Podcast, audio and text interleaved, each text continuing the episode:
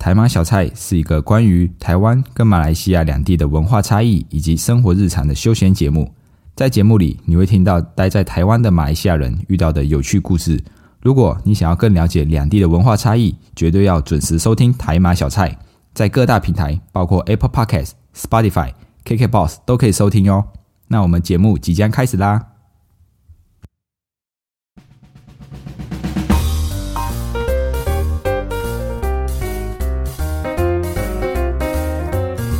阿巴卡巴，欢迎回到台马小菜，我是 Dion，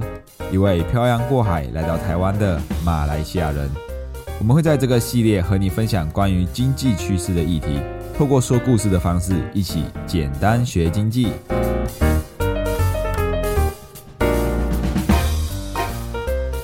Hello，在这个进入主题之前哦，先来分享一件事情，蛮好笑的事情，就是我在前几天做梦的时候，梦到有人告诉我讲话不要讲太快啊，就是他跟我说听我的 podcast，他说我讲话的语速太快了，叫我讲话讲慢一点点。哦，当然我也知道我平常讲话的速度会越来越快啊，所以我现在要练习刻意的放慢我讲话的速度哦，不然怕会有人听不清楚。不过我还是很开心哦，因为今天录音的时间是十二月十三号，距离我回马来西亚还有剩下一个月。我是一月十三号回去的，所以我现在可以正式开始倒数回家喽。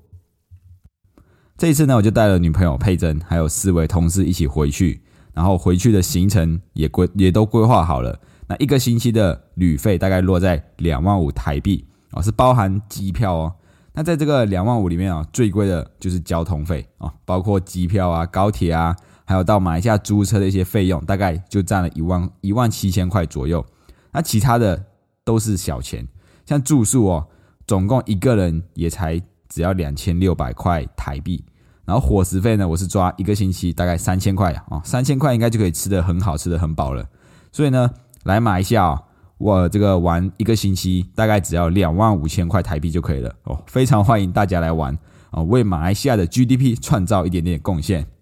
然后这些行程都规划好了，接下来就是要准备换马币了啊，就要用台币换成马币去到马来西亚玩。那在我准备要换马币的时候，我就发现，哎，马币既然升值了，哎，就是马币既然升值了，太不可思议了吧？因为我在前阵子看的时候，马币大概马币跟台币的兑换大概是七点二，就是在台湾的话，如果我要换马币，我就要用七块二台币才可以换到一块钱的马币。那到我今天去看的时候，我发现哎涨价了，变成七点四四七点四九左右了。喂，怎么变贵了？马币竟然升值了，哎，真是太不可思议了。那我就看一看，我就去仔细看一看汇率，我就发现，在十一月二十四号那一天哦。马币兑换美元的这个汇率突然就上涨，然后到了今天为止哦，已经涨了三点八帕哦，可以是说非常的多。那我就也顺便看了一下马来西亚的这个股票指数哦，诶，同一天也上涨了百分之四诶。原来哦，在十一月二十四号这一天是安华上任马来西亚首相的日子，同时呢，安华也是身兼财务部长，也就是表示哦，马来西亚的人民以及海外投资者对安华的信任。啊，就是相信他，他觉得安华丹首相、安华丹财政部长一定可以带领马来西亚走向更更美好的未来啊，所以就相信他，所以可能马币啊跟这个马来西亚的股票都一起上涨。那当然，这个对马来西亚来说是一件好事啊！啊，虽然这个这个马币价值、马币升值了，我台币换的时候会变更，我需要花更多的台币才可以换到马币啊，虽然差。一点点啊，差零点几而已，但是就是一种 emoji 的感觉，就这个东西我原本买可能只要十块钱，但是现在变成十一块钱啊，就有这种一点点的那种感觉哦，所以哦，我们就准备要赶快先换好马币，不然再等下去，如果马币再升值或者是台币再贬值的话，到时候要花更多的台币来换到马币了，哦，就少吃了一点美食。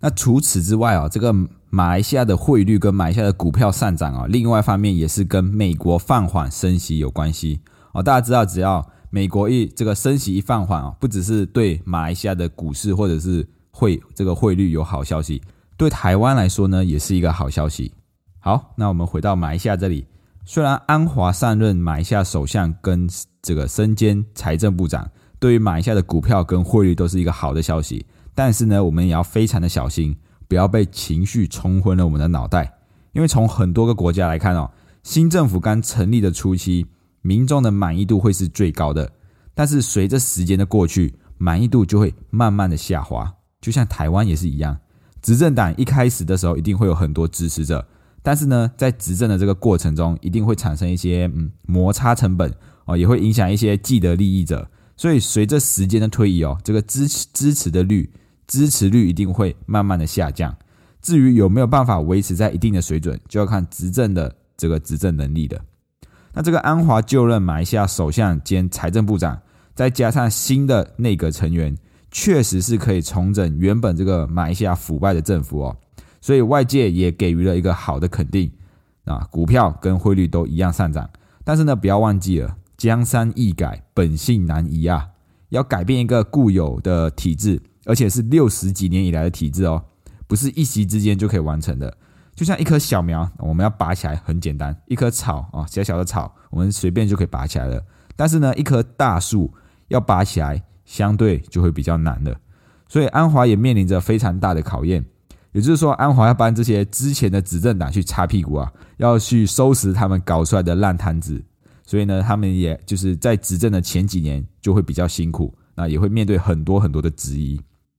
所以呢，在十一月二十四号当天，股价跟汇这个汇率都双双齐涨，很有可能只是一时的啊，也会随着这个执政的时间呢，慢慢的回归到原本应该要有的价值。这个就是政策影响经济啊，在股票市场里面有一个故事叫做“主人与狗”。啊主人呢带着狗去散步，都会系上这个狗链哦，以防止狗狗乱跑。也是也就因为狗狗有系上狗链的关系啊，所以它只能在主人的附近跑来跑去哦。有时候跑在主人的前面，有时候跑在主人的后面。那主人呢，就是股票真正的价值；狗狗呢，就是股价。那股价有时候会超过这个股票的原本的基本面的价值，有时候呢就会低于基本面的价值。但是不管股价怎么波动，总有一天都会回归到它应该有的价值，也就是说，不不管我不管狗狗怎么跑，只要我有系上这个狗链，那它总有一天都会回到主人的身边。所以呢，在股票市场啊，这个股价波动是很正常的。但是如果我们买在高点啊，风险就相对的比较高，尤其是在有消息面影响股价的时候啊，像安华就任首相，大马的人民就觉得哇，马来西亚的经济未来一片美好。所以就会入场股市啊，入场这个汇率马币的汇率。那我这么做，你也会这么做，他也会这么做，股价就会越来越高，越来越高，就会偏离了原本应该要有的价值，也就是狗狗跑得比主人还前面，跑得比主人还远了。那如果刚好就这么刚好哦，我我们买在了最高股价的时候，又刚好股价要回归基本面的时候，狗狗要回来的时候，就会被套牢了。所以说呢，我们要学会去训练我们的投资的敏锐度，来为自己创造投资的机会。就是当我们听到什么消息、听到什么的新闻或者是什么政策的时候，我们就可以很快的连接到，诶，它会有什么样的投资机会，或者是它会造成什么样的投资风险。比如说啊，这个口罩，当初疫情在台湾爆发的时候啊，政府就有强制规定，人人都要戴口罩。一般我们听到这个消息的时候，会做的第一件事情就是去囤货啊。就是去囤货，因为听到哇，我这个口罩每个人都要有，又很怕口罩不见，或者是又又很怕这个卫生纸没有的时候，就会到全联啊，到各地去买口罩、买卫生纸这些哦，所以就会赶快去买口罩。